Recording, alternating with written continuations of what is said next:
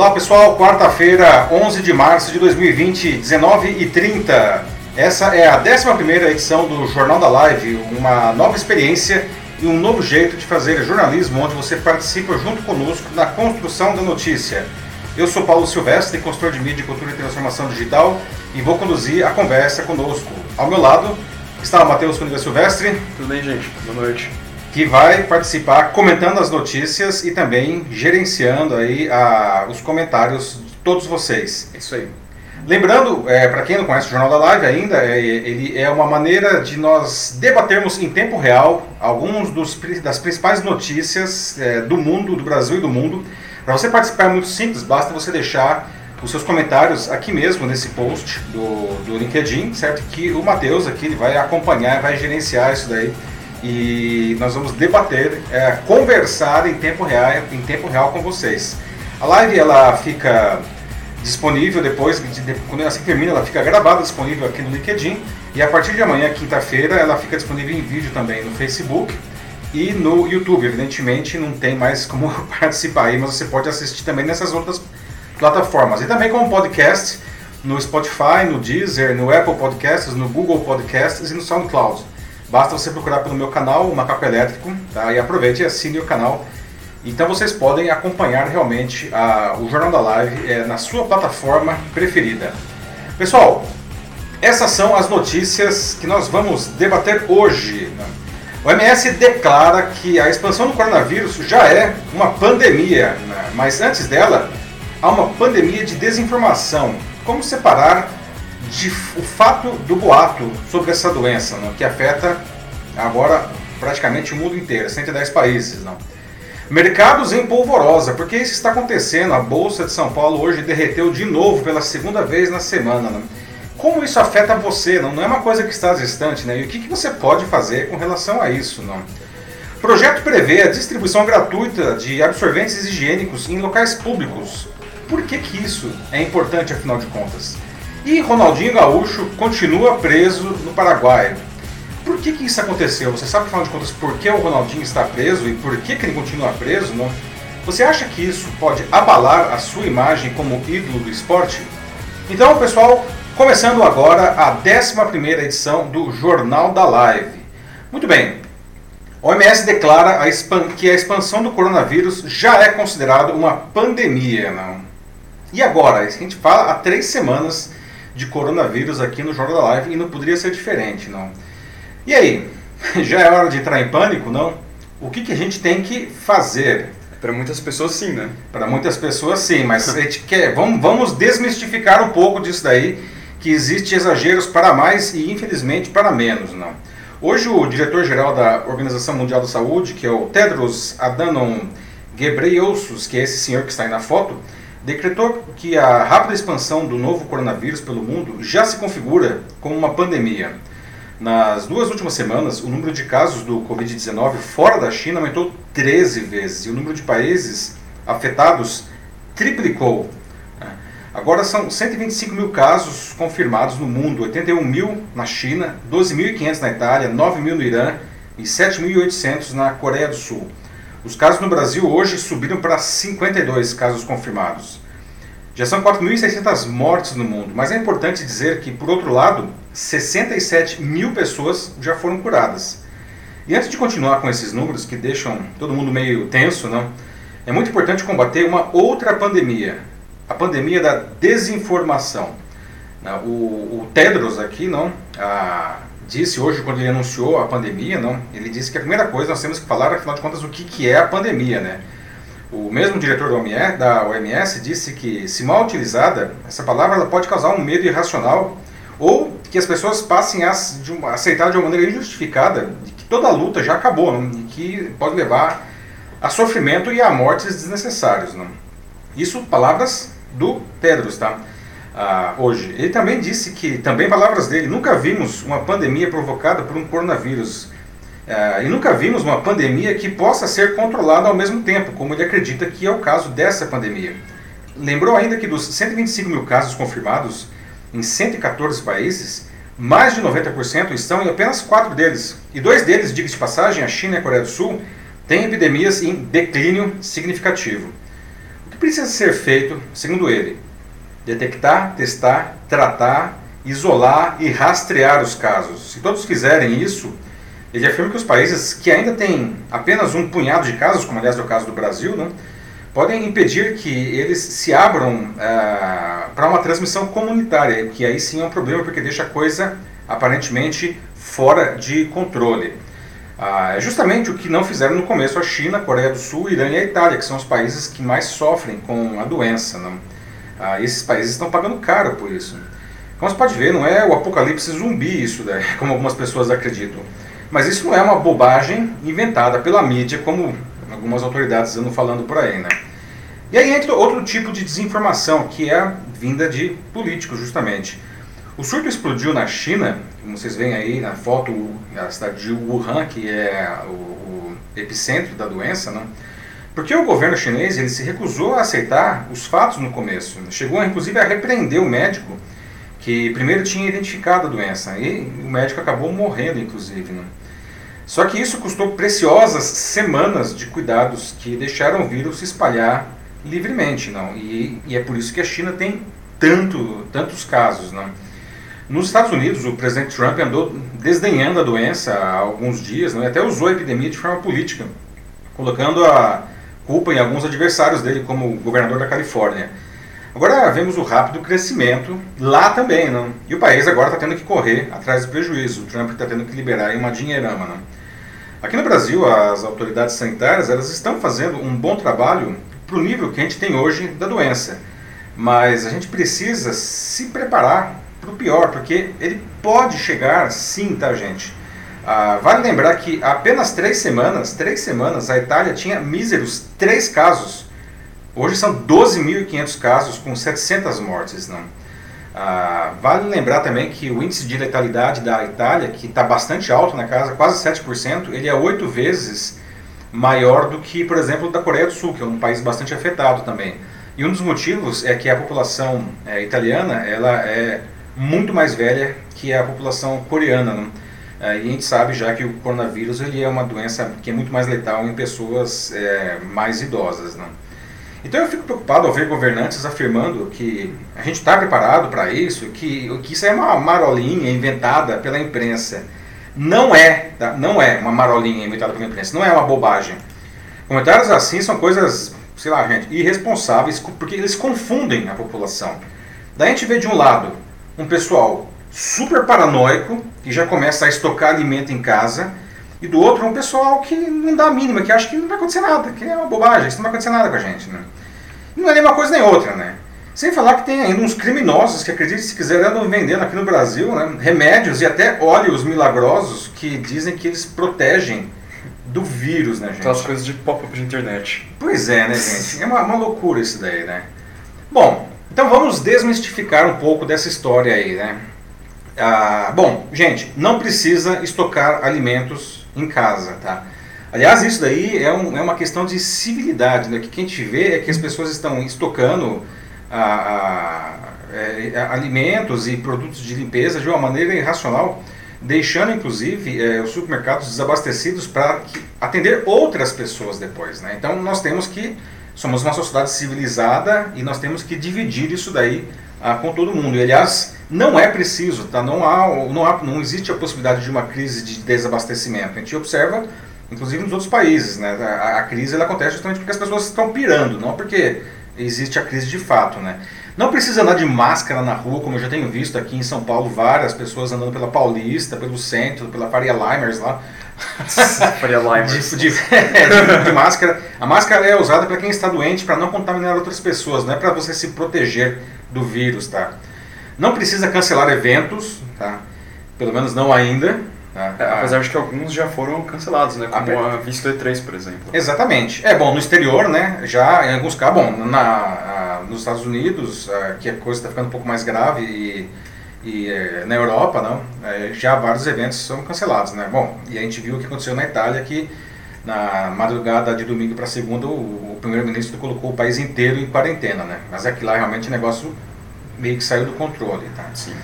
Enfim, a gente não precisa mudar de vida, não ainda, tá? Não ainda. A gente precisa justamente fazer as coisas certas para não ter que mudar de vida, tá?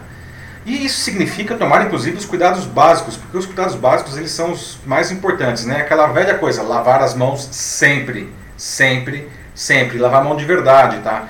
Ah, usar álcool gel, né? Uma coisa que, aliás, eu estava até observando uma diferença em relação à crise do H1N1 que aconteceu há alguns anos.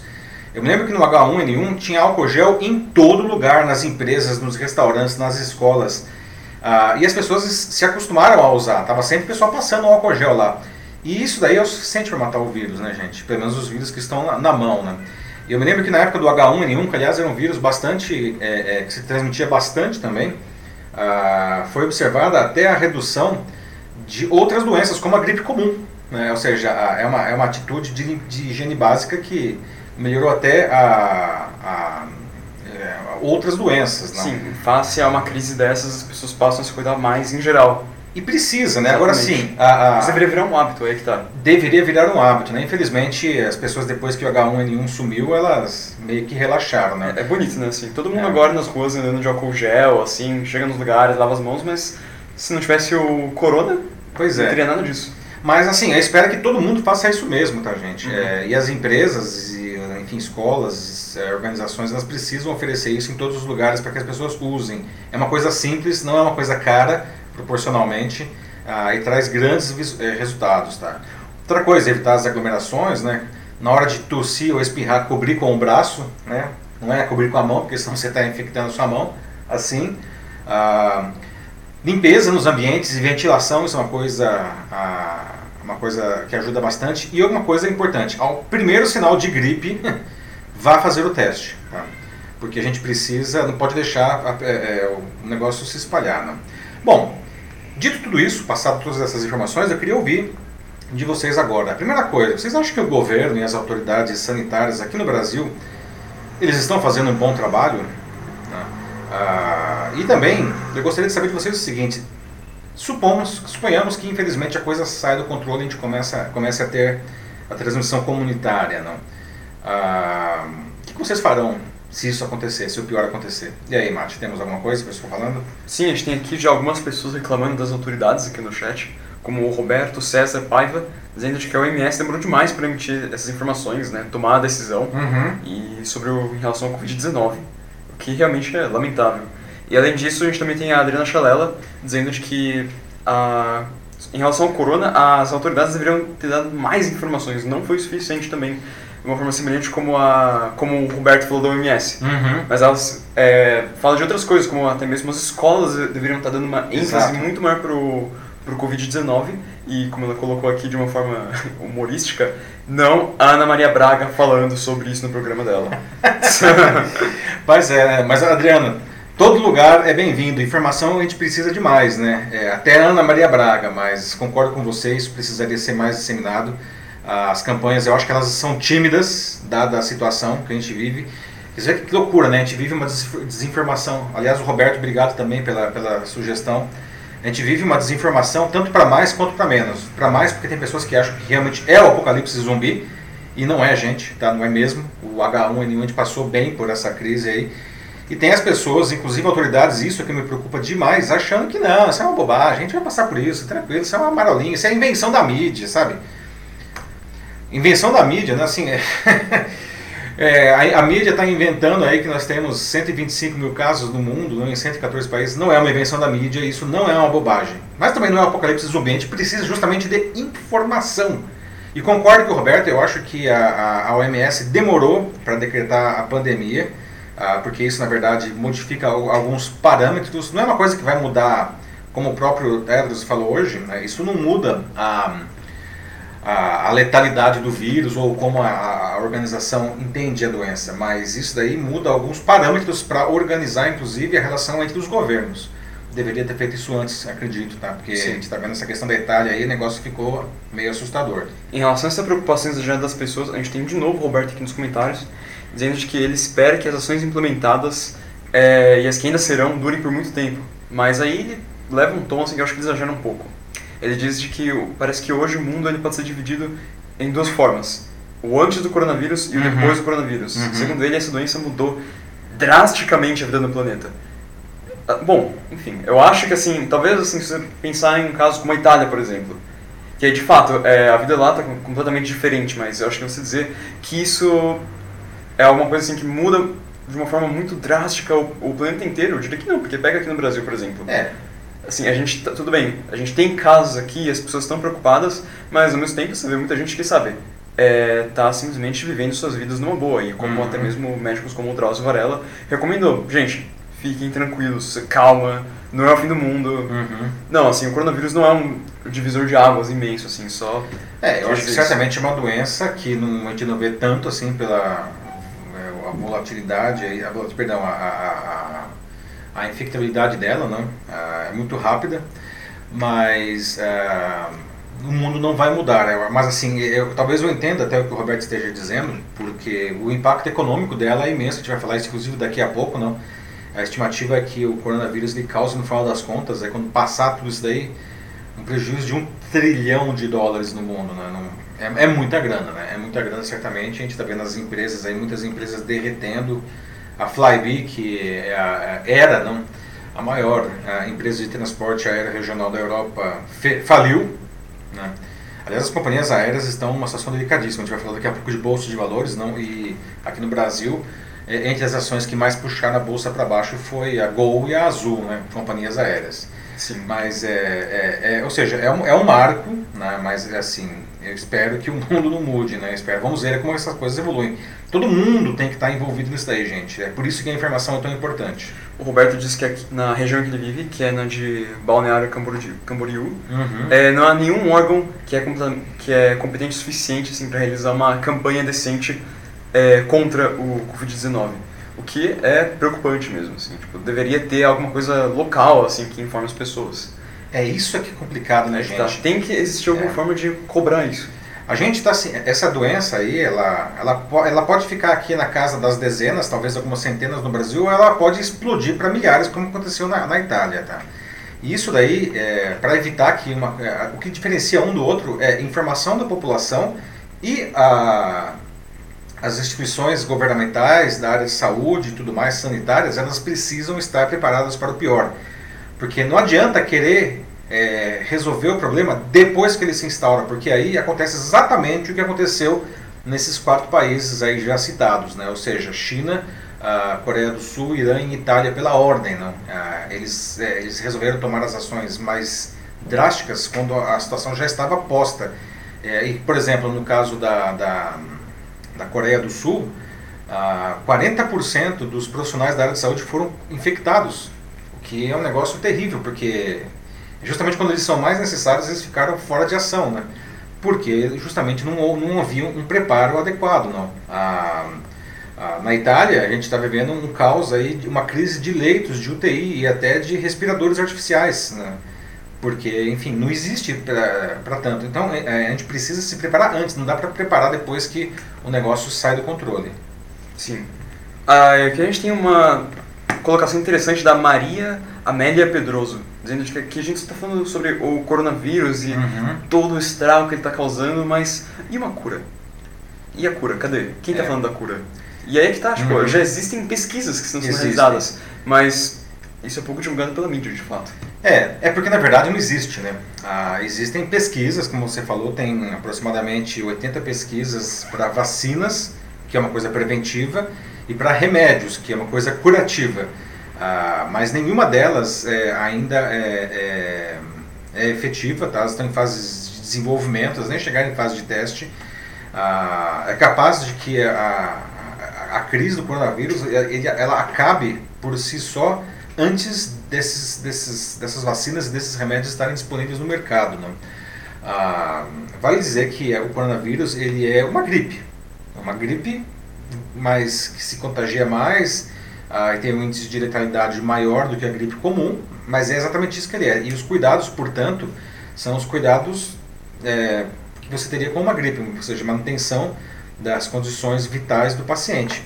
Ah, e, e vale dizer também que para ah, o índice de letalidade, por exemplo, para pacientes abaixo de 40 anos é de 0,2%. Né? Para pacientes abaixo de 20 anos, muitas vezes, é, mesmo quando já são testados positivos, eles mal têm sintomas, não? é como se fosse um resfriado. A doença, ela realmente é muito vinculada à questão da idade. Ah, então, que é o problema da Itália, né? uma população muito envelhecida, as pessoas estão morrendo por conta disso e porque elas têm inclusive outros problemas pré-existentes de saúde, como inclusive diabetes, ah, doenças respiratórias, é, doenças cardíacas, tal. Ah, então, é, não tem cura, não tem cura. Assim como a gripe não tem cura, não existe remédio para gripe. Existem remédios para você que você toma quando você está gripado para na verdade é, minimizar a sensação a, os efeitos da gripe, né? aquele mal-estar no corpo, dores, coriza, febre e tal. Mas a gripe mesmo, quem mata a gripe é o próprio organismo. Ah, quando em contato com o vírus, ele, se, ele desenvolve os anticorpos e aí precisa de um tempo que varia de uma a duas semanas para ele mesmo eliminar a gripe, inclusive o coronavírus. A gente tem aqui o Davi Pereira de Souza, colocou aqui que realmente a China demorou muito para reconhecer que enfrentaria um vírus que, sabe, viria a se tornar uma ameaça mundial, assim, que assumiria uhum. todo o planeta. E não só a China, mas a Itália também, parece que eles é, muito leve. Demoraram muito, não pode. Sim, né? sim.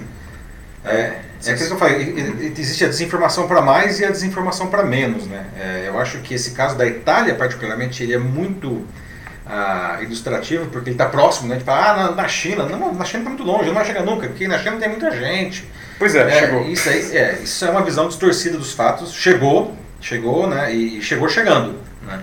Então, a gente precisa se preparar para isso daí e tomar os cuidados básicos, né? Quiçá, tomara, de verdade, que a gente passe pelo coronavírus como a gente passou pelo H1N1. Mas na época do H1N1 houve um, uma movimentação popular para realmente é, combater a, a doença, né? Sim. Uh, além disso, bom, a gente também tem aqui o Antônio Sérgio Vargas Dias que diz, ele é, de, ele é de Canoas, Rio Grande do Sul, e lá ele acredita que as escolas, assim como, se não me engano, foi a Adriana Chalela que falou, também precisam dar uma maior ênfase assim, à doença, é, fornecer palestras aos alunos, estimulando trabalhos em grupo sobre isso, é, e talvez até mesmo fazendo é, é trabalhos, ou essas palestras mesmo podem ser fazer casos comparativos com doenças semelhantes ao que Exato, já aconteceu no passado, como o H1N1, por exemplo. Exato. Seria excelente. As escolas, elas são, é, é interessante porque elas são centros de informação e, desgraçadamente, elas também são centros de contágio, né? Porque, enfim, é uma aglomeração, as crianças estão aí, crianças e adultos também, né? Falar de faculdades, universidades, né? Sim. É, 40 alunos, aí às vezes mais, dentro de uma sala de aula, respirando todo mundo um do lado do outro, isso daí é, é um poço de contágio, né? As escolas elas precisam ter, receber um cuidado grande com relação a isso daí. Exatamente. Uma coisa assim que é, eu estava pensando aqui comigo e que até agora não apareceu nos comentários é que assim a, a mídia está tão focada no corona que a gente é, nos falta falar de uma coisa que está bem embaixo dos nossos narizes, né? uhum. né? E é a dengue. A dengue, exatamente. Outras doenças, né? Como Sim, a dengue. A dengue, uhum. assim, a dengue tem um destaque especial porque essa é uma época em que a dengue realmente ela é muito forte aqui no Brasil e teve um recorde de casos, se não me engano, esse ano, não é? É, o que aconteceu em fevereiro, não, até fevereiro, no Paraná, foi uma, uma informação que eu recebi, não, ah, houve um aumento de 1.800% então, de casos de dengue no Paraná esse ano. Isso é péssimo. Ah, e, é, e, nesse ano no Brasil, a gente já teve mais de 200 mortes causadas pela dengue. Se você for pensar do índice de letalidade e o índice de contaminação, a dengue, no Brasil particularmente, ela é infinitamente maior do que o coronavírus. Não? Então por que, que ninguém fala da dengue e todo mundo fala do coronavírus? Bom, vários motivos. Primeiro porque a dengue a gente já falou bastante. Você fala que, que absurdo, mas enfim, vamos aos fatos, né? As pessoas sabem, em tese, como, como cuidar da dengue, né? E existem programas até para, enfim, aquela coisa, no água parada e tudo mais. Existem até programas das prefeituras para isso daí. E eles continuam ativos. Outra coisa é que a dengue, no final das contas, ela acaba sendo um problema local, né? É um problema do Brasil, enquanto o coronavírus é, é, uma pandemia. Né? Aliás, hoje ganhou esse nome, né? E, e por fim, que por mais que seja uh, horrível dizer isso, mas é um fato, né? Uh, apesar de tantas pessoas serem contaminadas e mortas pela dengue, a dengue ela não tem provocado uh, impactos na economia, enquanto o Covid-19 a gente está vendo aí que o negócio está feio. Sim. É por isso que, no final das contas, está todo mundo falando do Covid-19 e não está falando da dengue. Mas a gente não pode esquecer dos outros problemas, gente. A gente tem aí doenças no Brasil que, que elas não sumiram, tá? A Covid é, não é concorrente delas, né? Chegou lá, eu, eu vi, aliás, eu vi até um, uma charge hoje de, de, três Aedes aegypti em, em, ah, em, reunião lá, que o chikungunya, a zika e a dengue, né?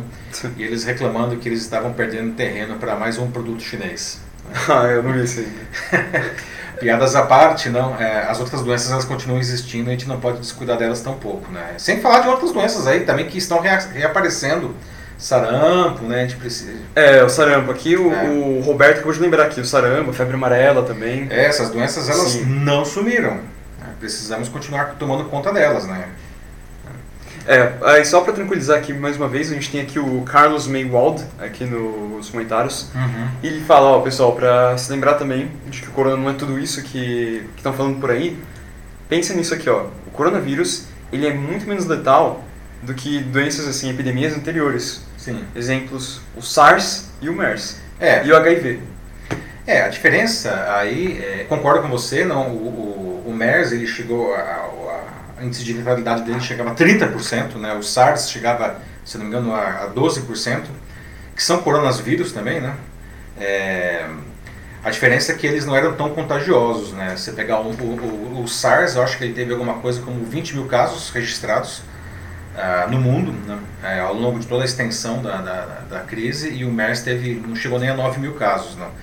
Então, é, isso é uma coisa que na verdade é, é, comum em vírus, né? O vírus que mata muito e mata muito rapidamente. É, uma vez quando eu era repórter de ciência da Folha ainda eu ouvi isso de um grande infectologista aqui no Brasil, ah, que aliás, se não me engano, faz muitos anos isso, mas era acho que foi o Davi Wipp, que aliás é quem hoje coordena o, o, o a, todo o esforço contra o coronavírus. Ele dizia, na época, eu estava entrevistando ele por causa do ébola, do ebola, né? Ele falou que o ebola é um vírus fracassado, não? porque ele mata muito rapidamente ah, e muitos o seu, do, do, das pessoas infectadas. Então não há, não há tempo de contágio. Ele, então ele morre, a epidemia ela, ela se auto-implode. Ao contrário do HIV, que é um vírus extremamente é, vitorioso, se é que a gente pode usar essa palavra, porque a pessoa ela fica muitos anos com o vírus, às vezes sem saber, sem apresentar nenhum sintoma e vai propagando. Né? O vírus da gripe é um vírus ah, vitorioso, porque ele não mata as pessoas, né? O que, que acontece? Se você mata o hospedeiro, o vírus morre junto, né? Sim.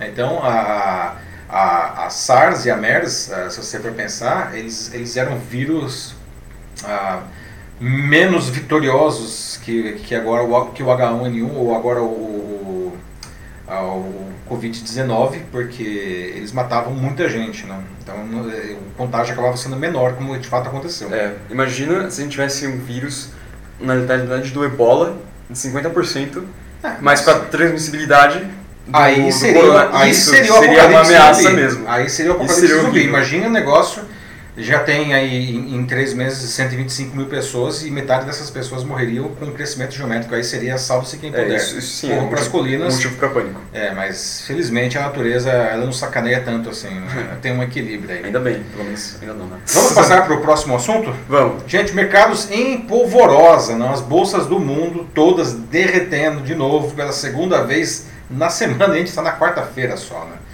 Por que, que isso está acontecendo? Como que isso afeta você, aliás? Né? Que se a gente vê muitas vezes as notícias da Bolsa e fala, ah, não tenho, não, não, aplico na Bolsa, isso não me afeta, né, gente? Afeta e muito, tá? E o que, que você pode fazer? Bom, pessoal, a Bovespa fechou hoje despencando de novo 7,6%, né? o que praticamente eliminou a recuperação que ela teve ontem, quando subiu justamente 7%. E na segunda, vocês devem se lembrar, um dia para se esquecer, a gente lembra, mas a gente tem que esquecer, a Bolsa Brasileira já tinha despencado 12%. Né? Foi a maior queda da Bolsa desde o plano real. E a Bovespa foi a bolsa que mais perdeu no mundo nesses dias. Né? Por que isso? Né? O índice foi derrubado principalmente pelas ações da Petrobras, que sozinha responde por aproximadamente 14% do índice Bovespa, da Vale, né, ou seja, empresas é, é, é, do setor primário, particularmente aí no caso da Petrobras de combustíveis, e da Azul e da Gol, que são empresas, companhias aéreas. Né? Só na segunda, a Petrobras ela perdeu 91 bilhões de reais em valor de mercado. Tanto na segunda quanto hoje foi acionado o Circuit Breaker, que é um mecanismo que paralisa automaticamente o pregão por 30 minutos se o índice Bovespa cair mais que 10%, que foi o que aconteceu. Ah, desde que foi criado em 1997, esse mecanismo ele, é, foi usado só 19 vezes, hoje foi a 19 vez. Né? A Bovespa, aliás, ela acompanhou quedas na, da, nas bolsas dos Estados Unidos e na Ásia, né? mas aqui foi muito pior. Né? Ah, os motivos dessa histeria o acirramento da crise do coronavírus, como a gente acabou de falar, né, que está diminuindo a atividade econômica no mundo inteiro, e principalmente a guerra do, pelo preço do petróleo entre a Arábia Saudita e a Rússia. Né?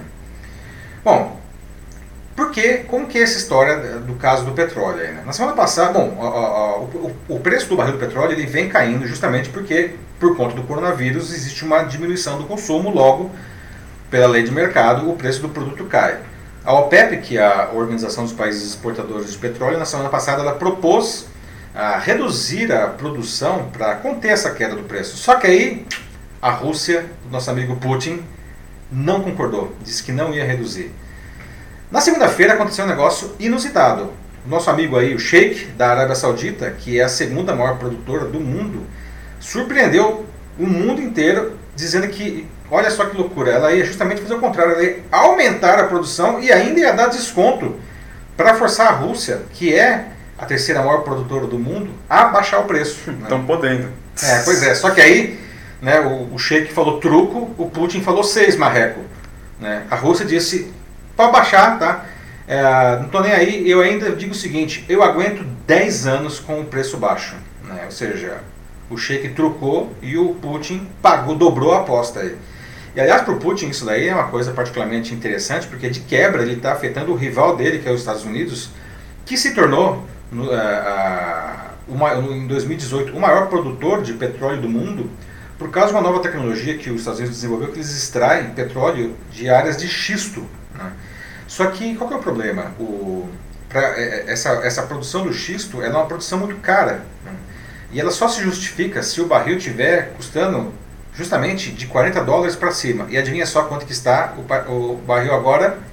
40 dólares ou menos, né? chegou a 35 dólares esses dias. Então o Putin está matando dois coelhos com uma cajadada só. Aí, né? A Arábia Saudita está peitando e está peitando também os Estados Unidos.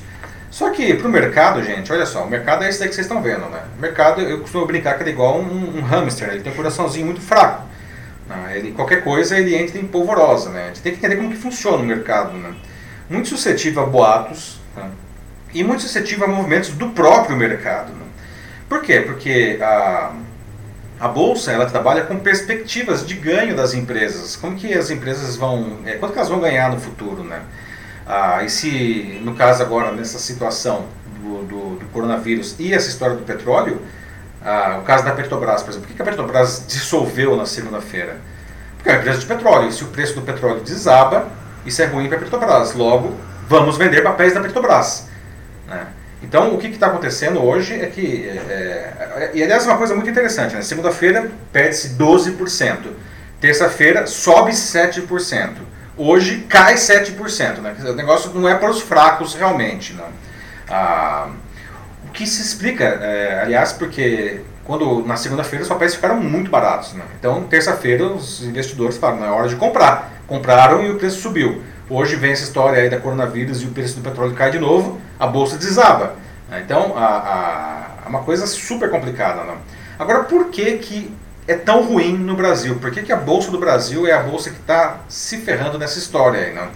Ah, bom, primeiro pela importância da Petrobras no próprio índice, né? E é uma empresa de petróleo, como a gente está vendo, está se dando mal nisso daí. Outra coisa, ah, como eu disse, o mercado é um hamster, né? Qualquer, qualquer coisinha ele se assusta e se retrai. E essa guerra do governo, do executivo com o Congresso, não está ajudando nada, nada, nada nisso daí. Porque as pessoas entendem, os investidores, principalmente os investidores estrangeiros, que o, o país é um país é, instável politicamente consequentemente ele é instável na economia, os caras pegam e tiram o dinheiro daqui do Brasil para colocar em, em, países mais estáveis. Né?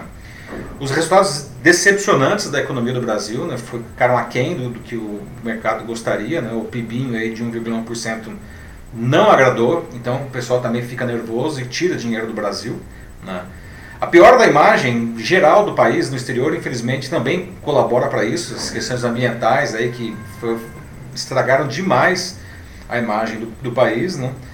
E os juros mais baixos aqui, aliás, os, os juros nunca estiveram tão baixos aqui. Isso tem muita gente que comemora, porque tem evidentemente coisas positivas pelos juros baixos, mas para quem é investidor, juro baixo significa tirar dinheiro. Então o Brasil é, no momento, ele é muitíssimo pouco atraente para quem tem dinheiro fora. Né? Então, os investidores estão levando um monte de dinheiro fora, para fora. Né? E aí, a Bolsa do Brasil, se todas as bolsas elas espirram, né? Aliás, sem fazer o trocadilho infame, né? Se as outras, se as outras bolsas estão só resfriadas, né? Aqui a gente está com o Covid-19, né? Situação delicada. Alguém aqui investe na bolsa? Será que alguém investe na bolsa? E Matheus, o que vocês acham? Ah. Você investe na bolsa, é hora de comprar ou é hora de vender, né? Bom, é um não. investimento de risco, né? Agora, além disso, se alguém quiser dar aí a sua dica de, de, de investidor, por favor, tá? Eu queria saber o seguinte, vocês acham que o governo o que, que o governo precisa fazer, afinal de contas, para acalmar esse mercado né? e, enfim, melhorar a situação do, da, da Bolsa de Valores? E aí, o que temos aí, Márcio? Então, a gente tem aqui mais uma vez o Roberto César Paiva dizendo assim, que o, é, politicamente o Brasil ele é extremamente maturo. O comportamento dos líderes govern, é, governantes é vergonhoso, que é uma coisa que, claro, afeta no desempenho da bolsa. É, qualquer um que tiver é, é nervoso, tá nervosinho, né? Qualquer sim, coisa sim. o pessoal foge. Vai ser péssimo. E além disso, a gente também tem aqui o Sid Nelson João de Souza, que ele diz que o impacto financeiro é, para as classes mais baixas está sendo algo ensurdecedor. Que acho que assim, é, é o, realmente o impacto, né, essa, uh, as consequências disso, claro, imagino que a classe mais baixa sofra bastante, mas todo mundo tá, uhum. tá junto nessa é, seja Nelson, realmente todo mundo sai perdendo. Não tem todo mundo nenhum perde, vencedor gente. aqui. Não é só o investidor da bolsa que está perdendo, viu, gente? Todo mundo perde. Continua. Ah, além disso, a Adriana Chanela está aqui agora, dizendo que quem trabalha com o mercado financeiro deve estar tá maluco agora. Realmente, pedi na cabeça, igual como estava aí na, na tirinha, né?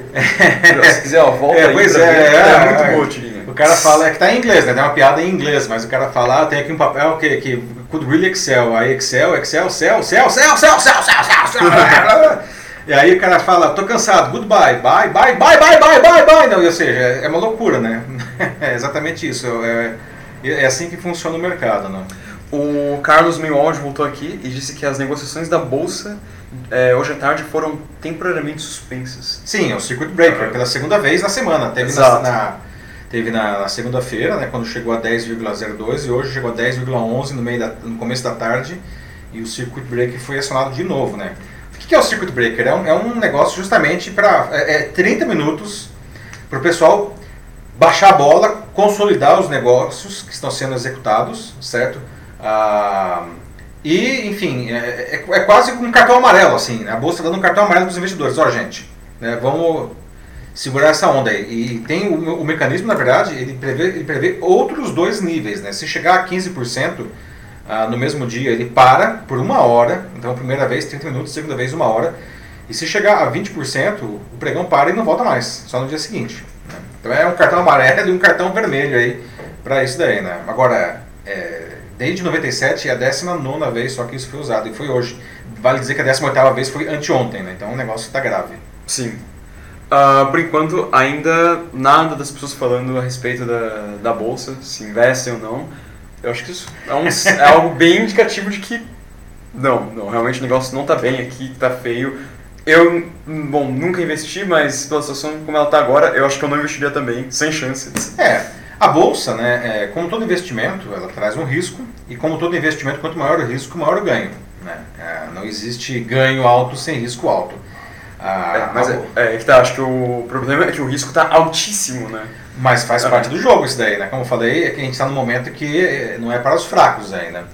A, a bolsa, né, ela antes do governo atual iniciar, né, ela estava beirando aí a casa dos, dos 100 mil pontos na bolsa a Bovespa, né? E ela teve um crescimento aí de, de uh, uns, uns 20% desde que o governo assumiu, né? E o que aconteceu é que em em uma semana, é, todo o ganho de, uma, de um ano e meio, quase, de governo se dissolveu, né? porque realmente a, a incerteza do mercado brasileiro e, e, combinado com a questão do Covid-19 e agora cereja do bolo, essa, essa guerra aí da, da Arábia Saudita com a, com a Rússia fez tudo ir por água abaixo. Né? Agora, como eu falei, na, ontem, terça-feira, as ações estavam baratinhas, né? Caíram 12%. Na Petrobras ela caiu 29%. Então, ontem de manhã, o pessoal entrou comprando Petrobras. Não, porque ela tinha caído 29%. Tanto que ontem teve um pico, não? Quando abriu a bolsa. Foi instantaneamente teve um pico. Aí depois, enfim, o negócio foi se normalizando e ainda assim ela fechou muito bem, uma, um, um aumento de 7%. Né? Só que hoje, pandemia, o petróleo de novo desce e a galera céu, céu, céu, céu.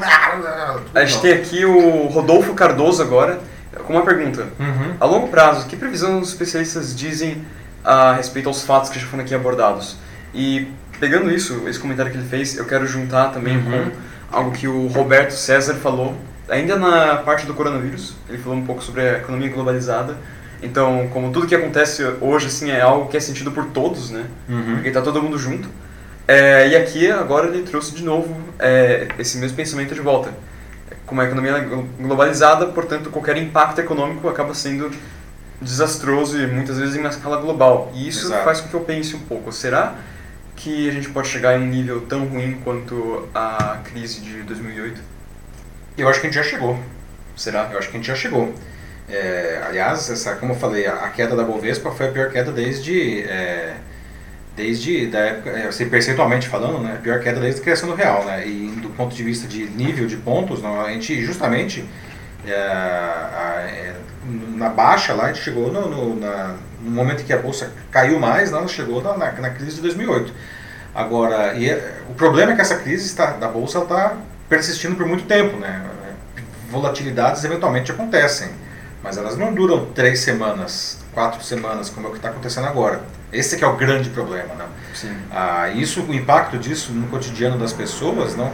É, por exemplo, ah, ações mais baixas significa que as empresas têm menos dinheiro, pra, elas estão captando menos dinheiro no mercado, elas vão investir menos, se elas investem menos, elas produzem menos, se elas produzem menos, elas contratam menos, então, por exemplo, o índice de desemprego é, alta, é, é afetado diretamente por isso daí.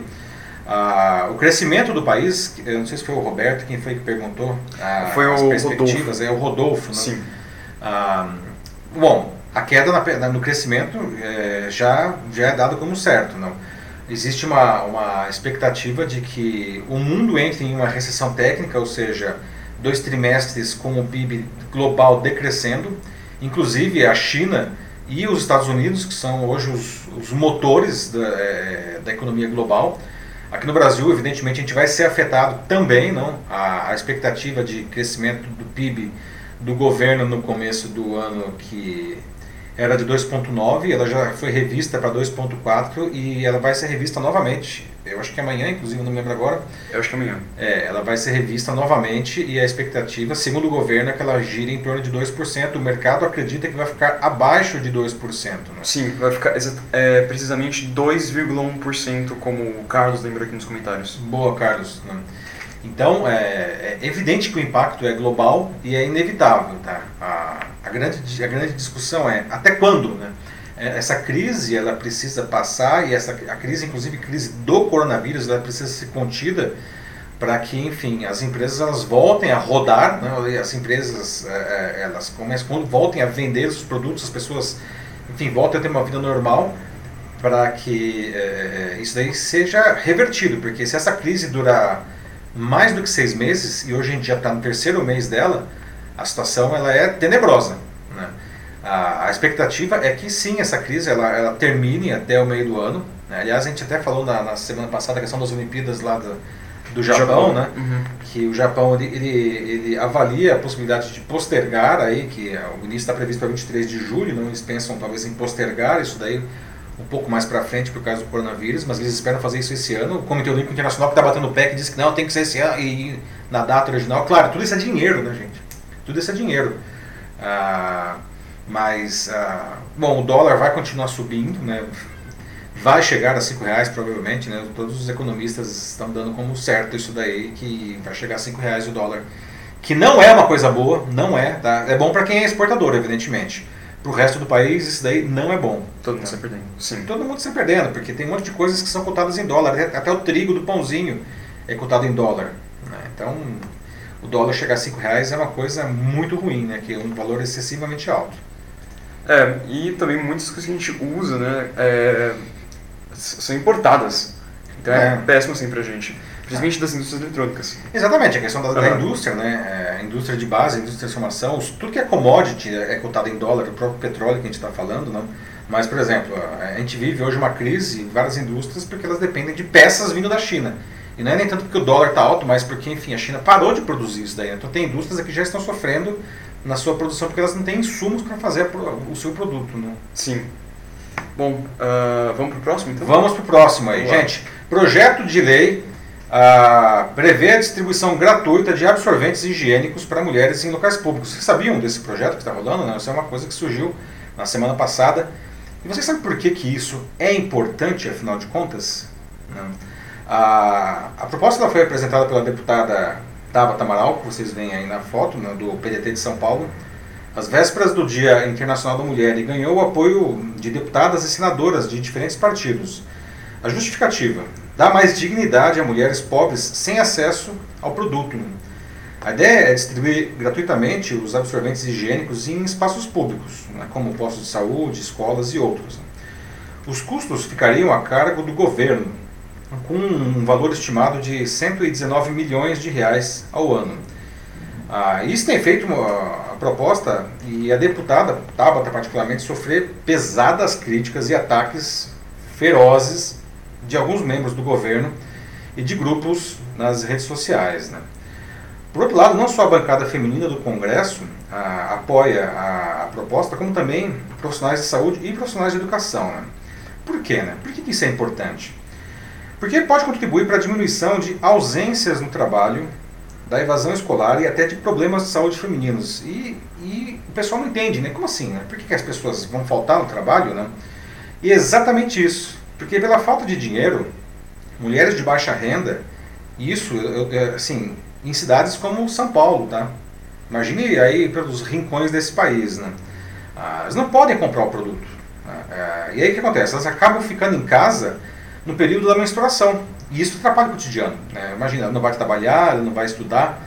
Ah, inclusive algumas iniciativas voluntárias de, de empresas e, e- e em escolas, assim, motivadas até, até pelos próprios funcionários dessas empresas e das escolas que doam absorventes para mulheres e para meninas que não podem comprar o produto, eles vêm trazendo resultados que são bem impressionantes. Né? Então, eu queria saber de vocês nessa altura, não? O que vocês acham da proposta? Ela é uma proposta válida? Não? Ela deve seguir adiante, não? Ou vocês acham que isso não é problema do governo? Que não, o governo não tem que, que se preocupar em fazer a em, em oferecer gratuitamente os absorventes higiênicos para as mulheres, não? O que vocês acham? Temos algo aí, mano? Ah, não, por enquanto ainda nada. É, mas enquanto isso, ah, o Roberto ele lembrou uma outra coisa em relação à, à economia, ao último tema. Uhum. Ele falou de que os argentinos, por exemplo, eles já diminuíram aqui a venda de trigo para nós. Então, acho que é mais um indício. Exato, Disso. gente. A economia ela é uma coisa interligada, né? Ah, ah, se você puxa uma linha, cai um elefante, não? Não tem assim, fala, não, agora isso daqui a gente vai blindar completamente. Não existe. A economia é um, é um organismo vivo, né, regido pela teoria do caos, ah, e uma coisa realmente vai impactar na outra, não? E aí? O pessoal já Ah, se manifestou com relação à proposta da, dos absorventes? A Adriana disse que acha válido. Adriana, acha válido, mas disse por quê? Ah, não, é válido.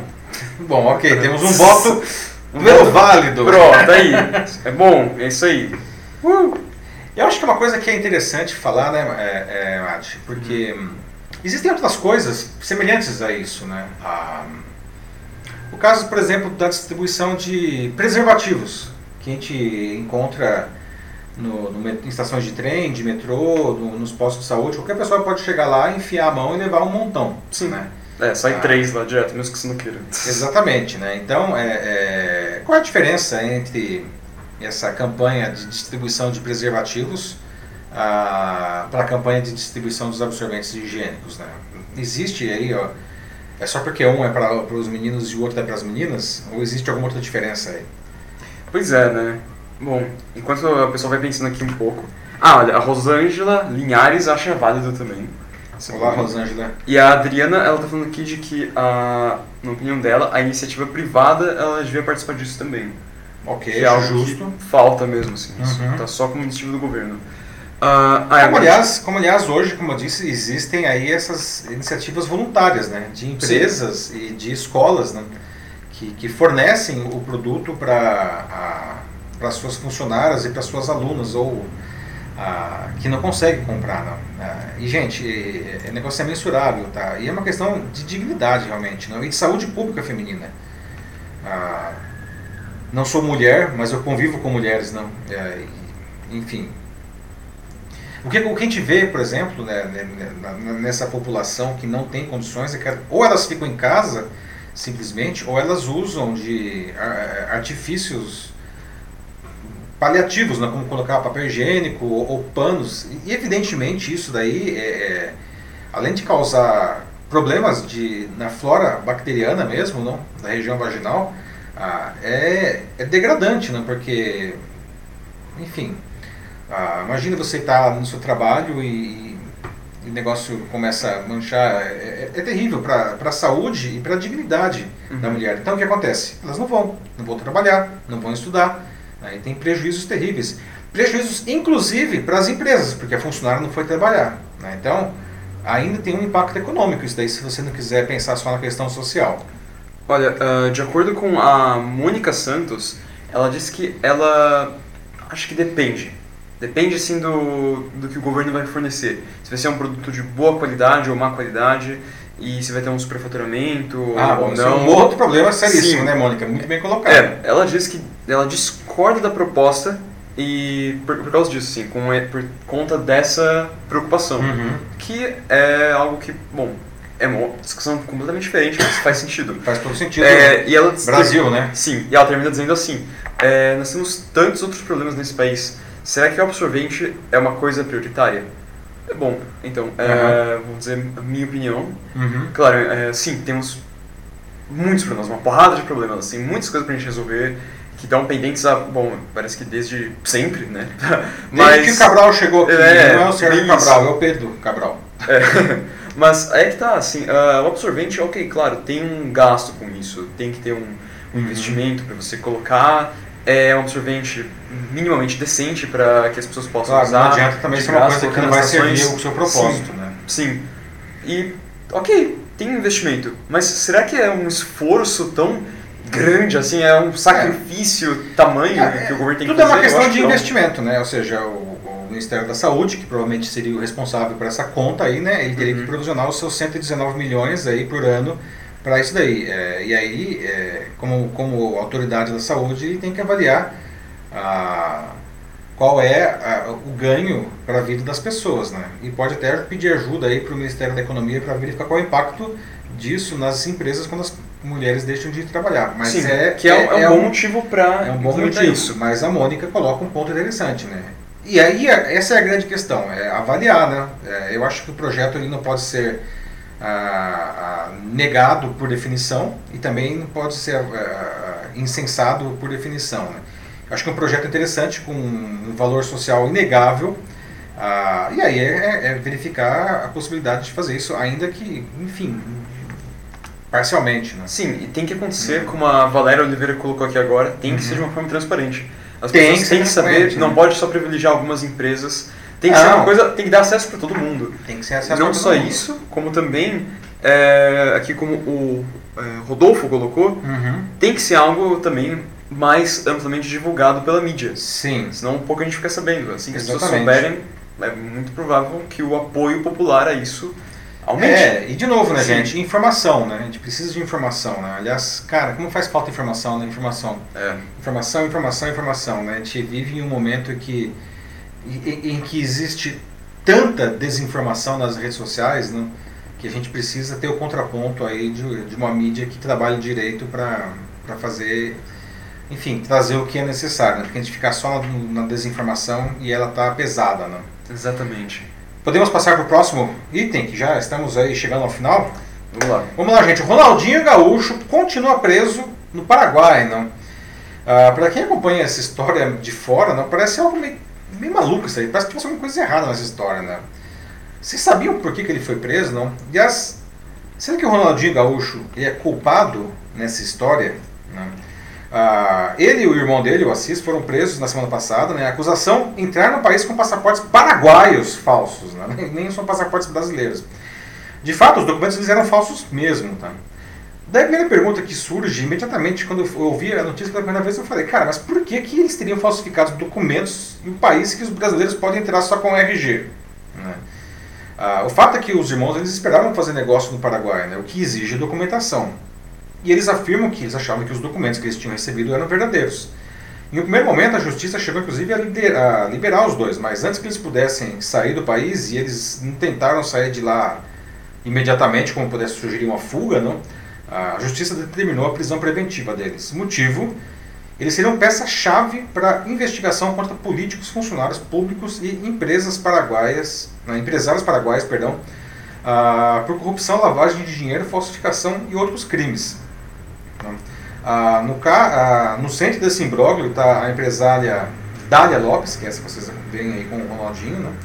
que convidou os irmãos para um evento no país e seria responsável, inclusive, pela entrega dos documentos. E ela está, diga-se de passagem, foragida. A defesa tentou comutar a prisão domiciliar, do, a prisão do Ronaldinho para domiciliar, e o juiz responsável negou. Né? E agora o Ronaldinho Gaúcho pode ficar preso por até seis meses lá no Paraguai. A defesa diz, inclusive, que o ex-jogador estaria sendo exibido como um troféu pela justiça paraguaia. Né? Você acha que o Ronaldinho Gaúcho entrou de gaiato nessa história? Outra coisa, é, será que a posição dele é, como ídolo do esporte fica ameaçada por essa situação insólita? O que, vocês acham? E aí, Mate, temos alguma coisa já pessoal? que bagunça, parece filme brasileiro, como a Adriana colocou aqui. É, por que será, né? é um genuíno cavalo paraguaio, será, Adriana? Quem sabe? Não, tem um monte de gente é, fazendo um monte de memes já com isso, obviamente, né? Brasil, Lógico, né? Brasil sendo Brasil. Mas aí tá, né? Tipo, as pessoas falando como, ah, agora vai ter um campeonato assim, estilo Space Jam na prisão lá no Paraguai, em que o Ronaldinho e o irmão dele tem que jogar pela liberdade deles dentro do presídio. é, pois é, né? Pois é. Mas é engraçado que ele tem recebido muitas visitas no presídio, não? É, de fãs, não? As pessoas vão lá, ele está preso, as pessoas levam camisetas para assinar, levam bolas para assinar. E ele está levando, dentro, simplesmente, o trocadilho de fama, ele está levando isso na esportiva, não? Ele está atendendo os fãs. Mas é uma situação para lá de insólita, não? É, pelo menos pelo que eu vejo dele, ele não parece tenso, né? Tipo, ele está, como você falou, parece que levando relativamente bem a situação. É, pois é, né? Mas para quem corre o risco de ficar seis meses preso num país que não é o seu, é, acho que está indo bem. É, pois é. Uh, falando nisso, é, a gente já tem alguma ideia clara da intenção deles? O Roberto quer saber isso aqui. Da intenção deles quem? Seria? Dos irmãos. Eu, então, o, o, os irmãos foram para o Paraguai é, a convite da, dessa Dália Lopes para um evento, uh, uh, um evento é, para crianças. Eu acho que eles iam lançar lá um, uma clínica móvel, tal, não sei o que, e eles foram lá para esse evento, que era um evento uh, para anunciar essa, esse projeto social. É, esse foi o objetivo deles lá. É, agora, assim, para isso não precisava de, de, de, de documento paraguaio, né? como eu falei, bastava entrar com o RG. Mas, pelo que consta, é, eles querem fazer negócios lá no Paraguai. Talvez eles fossem até sócios dessas clínicas aí. E para isso eles precisam dos documentos, claro. Sim.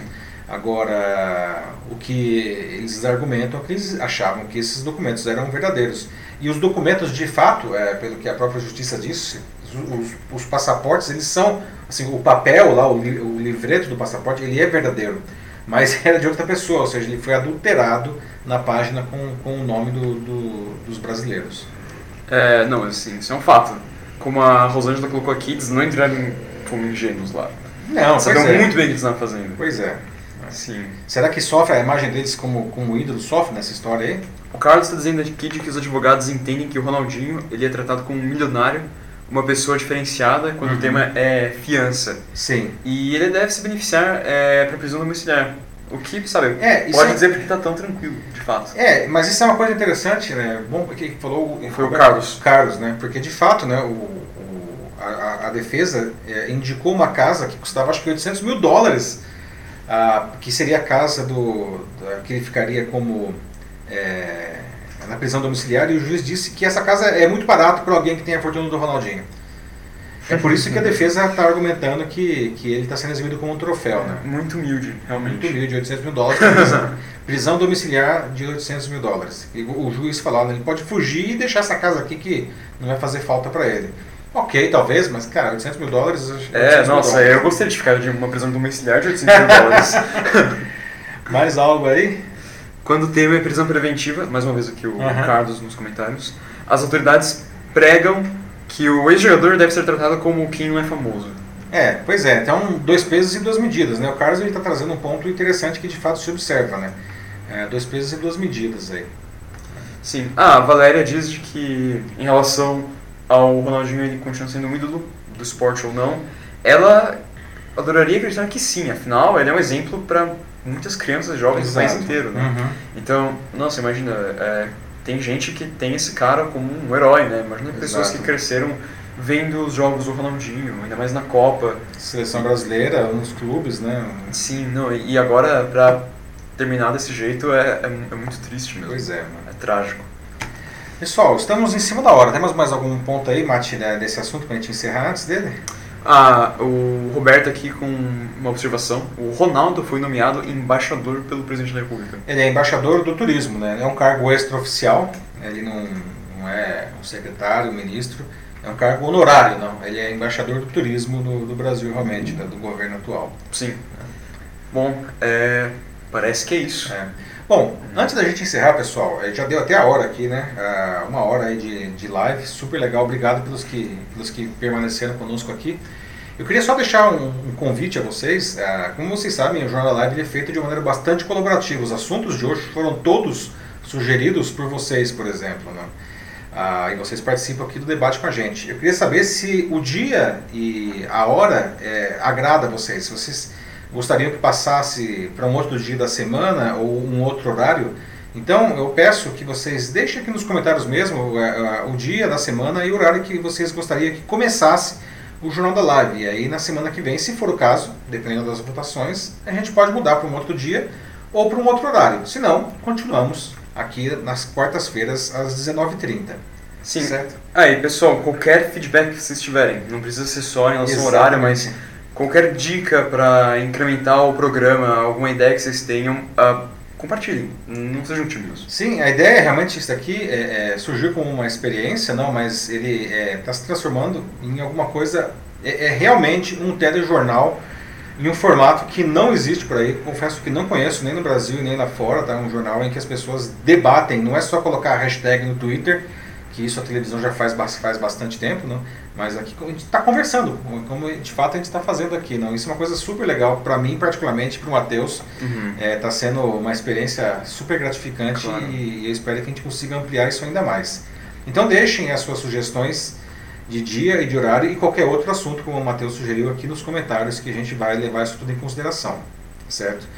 Bom, pessoal, estamos estourados no tempo, certo? Passamos três minutos, mas ótimo, o debate foi de altíssimo nível, gostei. Muito obrigado pela presença de todos, né? Ah, obrigado novamente. Matheus, pela moderação dos comentários. Sempre agradecido por estar aqui. Certo? Pessoal, é isso daí. Semana que vem, ou na quarta-feira, ou no dia que vocês escolherem, estamos de volta, tá? Se quiserem deixar, inclusive, já assuntos para semana que vem, também podem deixar, mas como sempre, eu abro um post para que vocês deixem isso né, um dia antes do Jornal da Live. Eu sou Paulo Silvestre, consultor de mídia, cultura e transformação digital. Um fraternal abraço. Tchau, tchau. Tchau, gente. Boa noite.